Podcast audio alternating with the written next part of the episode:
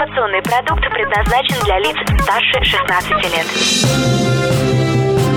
Информационно-развлекательный канал Liquid Flash представляет Три, два, один. Теплые новости. Чрезвычайный репортаж. В среду, 17 октября, в Керченском политехническом колледже произошла трагедия, унесшая жизнь 19 человек. 18-летний Владислав Росляков совершил нападение на свое учебное заведение. Он открыл стрельбу по учащимся колледжа на перемене, затем подорвал самодельную бомбу и покончил с собой. По последним данным, нападавший пришел в политехнический колледж в 11.40 в потоке людей на перемене вооруженный ружьем и принес с собой самодельное взрывное устройство. В 11.43 Росляков попал в объективы камер видеонаблюдения. Он поднялся на второй этаж и открыл беспорядочный огонь по людям. В это же время вахтерша колледжа нажала тревожную кнопку. Началась паника. В 11.45 у нападавшего предположительно закончились патроны. Он спустился на первый этаж учебного заведения и подорвал принесенную с собой самодельную бомбу. В 11.50 к зданию колледжа прибыли машины скорой помощи, пожарные, полицейские и кинологи. Пострадавших выносили из здания на дверях, так как не хватало носилок. Сначала появилась версия теракта. В Керчь незамедлительно выехал Сергей Аксенов. В это время к колледжу начали сгонять военную технику и солдат. В детских заведениях Керчи выставили наряды полиции. Движение транспорта в районе происшествия было ограничено. Позднее найдено тело нападавшего. Он покончил с собой в библиотеке на втором этаже учебного заведения.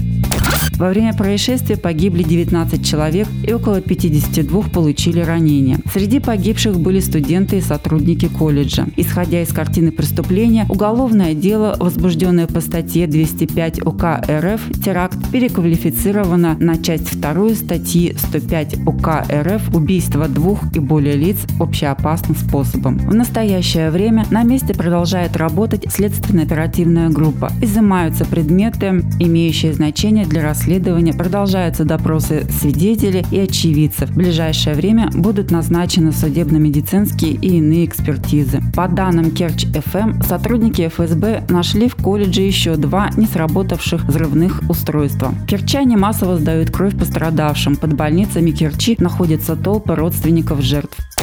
Как рассказал глава Крыма Сергей Аксенов, подросток числился на четвертом курсе Керченского политехнического колледжа. Ранее не проявлял признаки агрессии и получал стипендию. Владислав Росляков учился на электромонтажника. По данным РИА Новости, незадолго до нападения Росляков получил разрешение на владение оружием.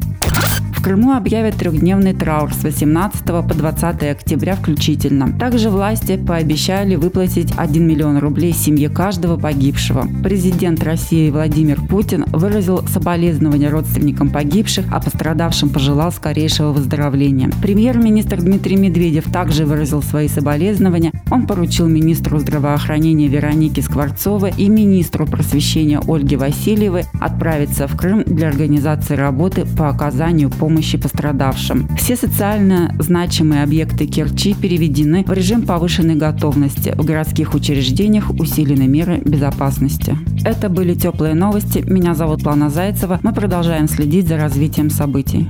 Теплые новости. Liquid Flash.